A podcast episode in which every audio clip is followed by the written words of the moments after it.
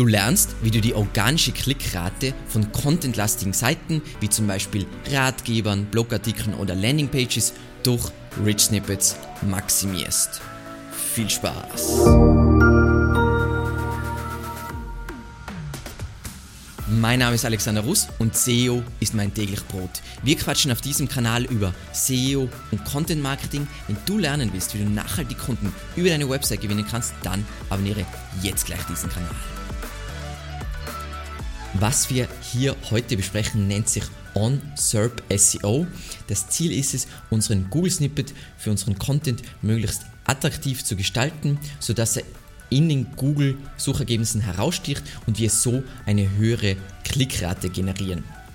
Das Ganze ist jetzt in zwei Teile aufgeteilt. In dieser Folge geht es wirklich um Rich Snippets und in der nächsten Folge geht es um On-Page-Tricks, die auch zu einem attraktiveren Google Snippet in den Suchergebnissen führen. Aber lass uns loslegen mit meiner Nummer 1 und meinem Lieblings-Rich Snippet und zwar man nennt es entweder FAQ Markup, aber das offizielle heißt FAQ Page. Ähm, wie das Ganze aussieht, sehen wir uns jetzt kurz in den Suchergebnissen an. Bei google.de haben wir nach Was ist SEO gesucht und dann sehen wir bei den ersten zwei Ergebnissen sofort dieses FAQ Markup und zwar hier und hier. Ähm, man kann in dieses FAQ-Markup theoretisch viel mehr Fragen einbauen, aber Google zeigt immer nur zwei, maximal zwei äh, dieser Fragen und Antworten an und das kann man dann aufklappen und so weiter und vergrößert natürlich unseren Snippet, ähm, ist informativer für den User und steigert so natürlich unsere Klickrate, was wir wollen. Was sind jetzt die Feinheiten bei FAQ Markup, weil das ist, das werden wir jetzt in, je, in, bei jedem Rich Snippet werden wir auch natürlich die Feinheiten erklären und dann, wie man das Ganze umsetzt. Was ganz wichtig ist, die Fragen und Antworten können nicht nur als Markup, also unsichtbar in die Seite eingebaut werden und dass sie dann im Google Snippet angezeigt werden, sondern sie müssen auch auf der Seite selbst zu finden sein, äh, wie es jetzt bei uns zum Beispiel der Fall ist. Hier sieht man eh, wir haben viel mehr FAQ Fragen und Antworten als dann in den Suchergebnissen angezeigt werden. Ähm, das heißt, man sollte die Top-Fragen auswählen und die dann ins Markup einbauen, aber wichtig ist, dass eben auch im HTML das Ganze sichtbar ist. Sonst kriegt man nämlich Probleme mit Google. So, wie schon gesagt, maximal zwei Fragen und Antworten werden äh, angezeigt, dementsprechend gut auswählen, was ihr da in den Suchergebnissen anzeigen wollt. Das heißt, das, was die Fragen, die die User am häufigsten haben, sollten hier priorisiert werden.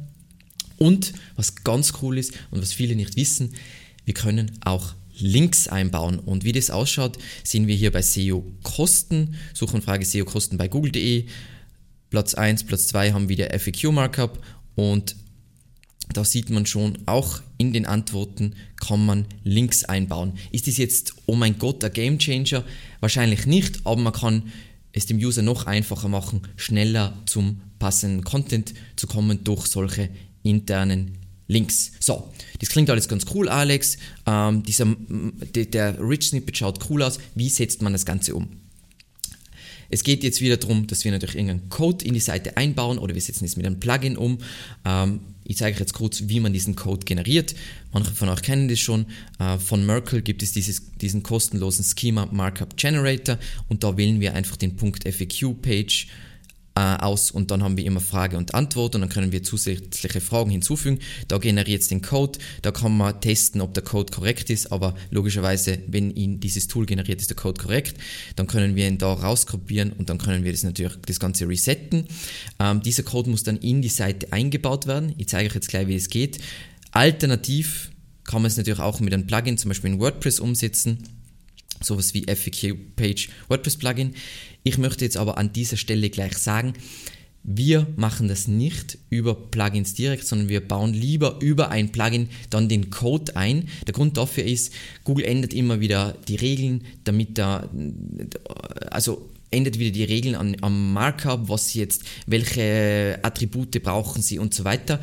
Und wenn ich jetzt ein Plugin verwende, muss ich immer auf das nächste Update warten von diesem Plugin, dass das Ganze wieder korrekt angezeigt wird, versus ich generiere einfach den Code schnell neu und habe das wieder aktuell in meine Seite eingebaut. Beides hat Vorteile und Nachteile. Tendenziell ist es natürlich so, dass ein Plugin leichter zu warten ist.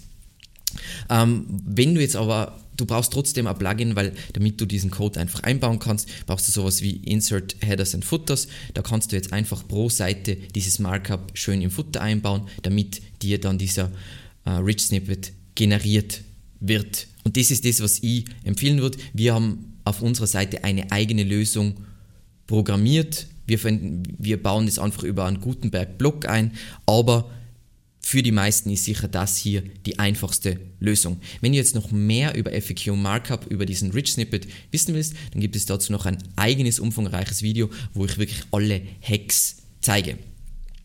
Dann kommen wir zu unserer Nummer 2, auch super bekannt, ähm, hat gerade im letzten Jahr schwierige Zeiten durchlaufen und zwar Review. Und wir alle kennen, wie das Ganze aussieht. Ähm, Suchanfrage Backlink-Paket in Deutschland und dann wollen wir hier wunderschöne Sterne sehen. Jetzt im letzten Jahr, alle wissen glaube ich, hat es einen ziemlichen Crackdown gegeben. Ähm, Google ist sehr, sehr viel strenger geworden mit diesen Review-Rich Snippets. Ähm, mittlerweile gibt es diese Review-Rich Snippets nur noch in Kombination ähm, von für spezielle Typen und Untertypen von strukturierten Daten. Was das konkret heißt, erkläre ich gleich im Folgenden. Das bedeutet eben, dass man nicht mehr ein komplett unabhängiges Aggregate Rating Snippet ohne Bezug zu diesen Datentypen.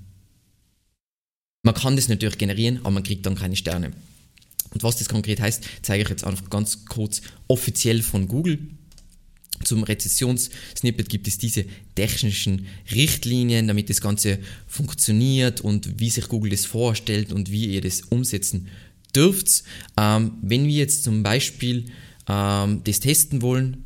Ich zeige euch das jetzt kurz für diese Seite, um die es geht. Also wir haben da Backlink-Paket Basic ähm, und wir das, uns das Markup ansehen, dann sehen wir da Rezensionssnippet, Bewertung zum Backlink-Paket Basic und dann das ist als Produkt angegeben und die Bewertung, von wem ist das bewertet worden, das Review selber und so weiter. Und das ist das, wie man es heutzutage korrekt implementiert. Das heißt, das Review muss für einen bestimmten Datentyp sein. In diesem Fall ist es jetzt, wie wir es verwendet haben, Product. Man muss da jetzt ein bisschen tricksen. Das ist jetzt ganz wichtig.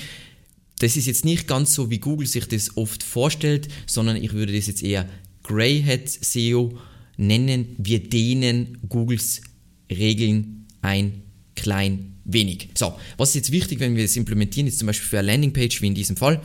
Ähm, zum einen ist einmal wichtig, wenn wir irgendwelche Reviews haben, dass diese Reviews auch auf der Seite selbst sichtbar sein. Das heißt, genau gleich wie beim FAQ-Markup, Google will nicht nur, du baust irgendeinen Code ein und dann kriegst du einen coolen Rich-Snippet, sondern das muss auch auf der Seite selber ersichtlich sein. Dann, was früher einfach der Trick war, aber heute nicht mehr geht, was Google will, ist pro Seite darf nur ein einzelnes Element, also pro URL darf nur ein einzelnes Element bewertet werden, weil sonst hast du immer den Trick gemacht, du hast unterschiedliche Produkte gehabt, dann hast du die Daten irgendwie aggregiert und dann hast du es irgendwie bewertet. Das heißt, du hast zum Beispiel für einen Online-Shop, über was wir jetzt heute nicht sprechen, aber hast du äh, eine Produktkategorie gehabt mit alles Produkte und dann hast du die Informationen aggregiert. Das will Google überhaupt nicht und funktioniert tendenziell auch nicht mehr. Ähm, dann ein zweiter Game Changer aus meiner Sicht in diesem Kontext ist, was Google nicht mehr will, aber wo Google noch immer anfällig ist, Bewertungen, die ein Unternehmen bzw. sagen wir mal eine Organisation über sich selber sammelt und dann auf der Webseite präsentiert, nennt Google jetzt eigennützige äh, Bewertungen und die sollen nicht zu einem Review Rich Snippet führen. Aber Google ist wahnsinnig anfällig drauf. Das heißt, in der Praxis tut sich Google schwer damit, diese Sachen auszufiltern, weil ich habe euch jetzt ja gerade diesen Case gezeigt. Genau das ist der Case. Das sind ja Bewertungen oder Testimonials von unseren Kunden, die wir gesammelt haben und wir auf unserer Seite anzeigen. Und trotzdem wird ja der Read Snippet angezeigt, was ja prinzipiell ein Fehler ist. Ähm, was da wichtig ist, damit es funktioniert, ist, ähm, dass du, wie in unserem Fall, ein Product, Product Schema implementierst und dazu die Bewertungen anzeigst. Was nicht funktioniert, ist, was die meisten machen, sie haben ein Local Business Markup und haben dazu die Reviews. Da werden eigentlich nie Sterne angezeigt. Das heißt, Product und dann passend dazu die Reviews präsentieren. Wichtig, Verwendung auf eigene Gefahr. Mit strukturierten Daten kann nicht viel passieren. Natürlich kann man eine Penalty kriegen, aber sobald es wieder behoben ist, ist die Penalty wieder behoben und alles ist wieder wunderbar. So, wie setzen wir das Ganze um? Ich würde wieder empfehlen, wir haben unser jetzt in WordPress zum Beispiel unser Header ein Footer oder in deinem anderen äh, CMS hast du irgendein anderes System, wo du diesen Code einbauen kannst und du gehst wieder auf Merkle und generierst dir das raus. Ähm, da gibt es alles, was du haben willst hinsichtlich, wie man Reviews generiert. Wichtig ist, dass es produktbezogen ist oder du siehst dir an, wie wir das Ganze implementiert haben. So, dann die Nummer 3, was auch voll cool ist ähm, und ein super verwirrendes Rich Snippet aus meiner Sicht ist, ist Video. Äh, Beispiel, wie das aussieht, ist folgendermaßen, wir suchen äh, auf Mobile nach, so reinigen Sie, äh, Sie Ihren Mundschutz, also aktuelles Thema, und dann kriegen wir hier so ein Video in den Suchergebnissen angezeigt. Was da jetzt die Feinheiten sind, ist, das wird nur auf Mobile angezeigt, auf Desktop gibt es dieses äh, Rich Snippet eigentlich nicht. Es passiert mal, dass man sieht, aber dann ist man meistens in irgendeinem Google-Test drin. Allgemein wird es nicht angezeigt. Ähm, häufig ist es so, dass nicht mal Markup nötig ist, sondern nur ein eingebettetes Video, dass es angezeigt wird. Aber die Chance erhöht sich, wenn du passendes Video-Schema-Markup implementierst. Wie setzt du das Ganze um? Wieder super langweilig, zack, Video. Du füllst das passend zum Video aus baust die, äh, das Video auf der Seite ein, Markup auf der Seite einbauen und bam, dann wartest du ein bisschen, bis die Seite neu gecrawlt wird und dann in der Regel wird es dann auf Mobile wunderschön angezeigt.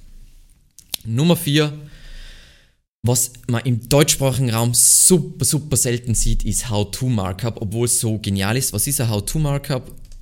Beispiel, ähm, Suchanfrage ist Fließen legen und das How-To-Markup sehen wir jetzt hier bei hornbach.de und zwar hier Schritt für Schritt Anleitung. Da gibt es zwei Varianten. Das ist die coole Variante mit Bildern und dann gibt es die uncoole Variante oder die weniger auffällige Variante ohne Bilder.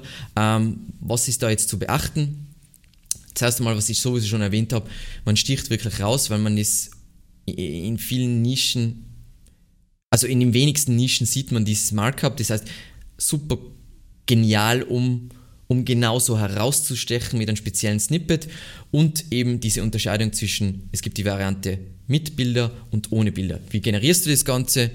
Wiederum wahnsinnig einfach. Wir gehen da rein, springen auf How to und füllen das alles auf, aus und ihr seht schon, man kann immer Bilder-URLs ein, eingeben. Wenn ihr Bilder-URLs angebt, dann kriegt ihr es mit Bild in den SERPs, ohne Bilder-URL halt ohne Bilder in den SERPs. Wichtig ist immer, wenn ihr diese ganzen Sachen macht, dann macht man es nicht einfach blind und es wird schon funktionieren, wie der Alex sagt, sondern immer, wenn es auf eurer Webseite dann, Webseite dann implementiert ist, mit dem Test für Rich-Suchergebnisse das durchtesten, ob das alles funktioniert. Ähm, kurz als Beispiel, ähm, jetzt springen wir nochmal einen Schritt zurück. Wir machen da auch andauernd Fehler. Das heißt zum Beispiel, hier haben wir irgendeinen Fehler, das werden wir jetzt nach, dem, nach dieser Folge anschauen, was es da zu fixen gibt. Es ändern sich ständig Sachen, es ändern sich ständig die Anforderungen von Google, aber trotzdem, der Aufwand ist gering und man kann einfach so einfach seine Klickrate erhöhen. So, in der nächsten Folge besprechen wir noch Tricks, wie man seinen Snippet aufwerten kann mit On-Page Hacks, würde ich mal sagen. Aber ansonsten, das war's auch schon wieder für heute. Falls du noch Fragen hast, bitte einfach einen Kommentar schreiben. Wir freuen uns und ansonsten vielen lieben Dank fürs Zusehen und bis zum nächsten Mal. Ciao.